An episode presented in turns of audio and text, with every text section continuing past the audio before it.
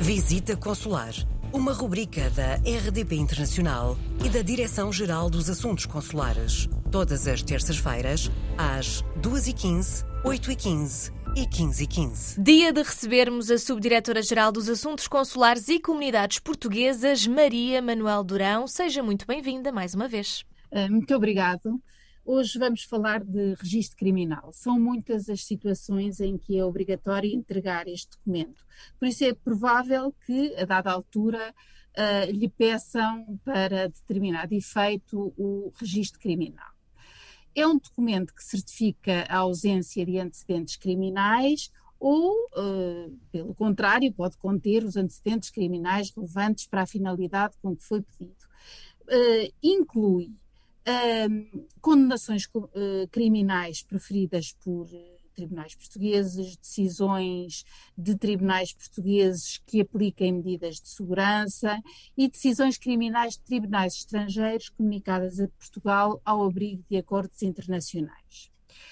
Uh, é um certificado que só está disponível para cidadãos com mais de 16 anos. Só a partir desta idade é que há registro criminal. O certificado pode ser pedido pelo próprio, pelos pais, no caso de os filhos serem menores, mas terem mais de 16 anos, ou que, ou que estejam ausentes do país ou impossibilitados de o requerer, e também pode ser pedido por uma terceira pessoa, desde que devidamente autorizada. Se estiver fora de Portugal, pode obter o seu certificado através do registro criminal online para isso necessita de ter chave móvel digital ou leitor de cartões, um cartão de cidadão válido e os códigos PIN. Depois de seguir todos os passos, é emitida uma referência multibanco para pagamento e só após a realização do pagamento é que o documento será emitido. Caso não o faça online, pode preencher o formulário de pedido de certificado de, do registro criminal de residente no estrangeiro, disponível uh, no site da Direção-Geral da Administração da Justiça, uh, e juntar uh, cópia do documento de identificação, passaporte ou outro documento de identificação válido, o comprovativo do pagamento da taxa por vale postal internacional ou transferência bancária e enviar tudo pelo correio para o Ministério da Justiça, Direção-Geral da Administração da Justiça.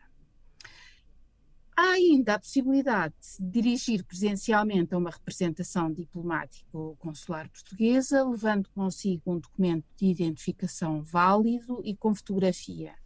No local deve preencher e assinar um impresso de requerimento, que é depois enviado à Direção-Geral da Administração da Justiça, juntamente com o pagamento.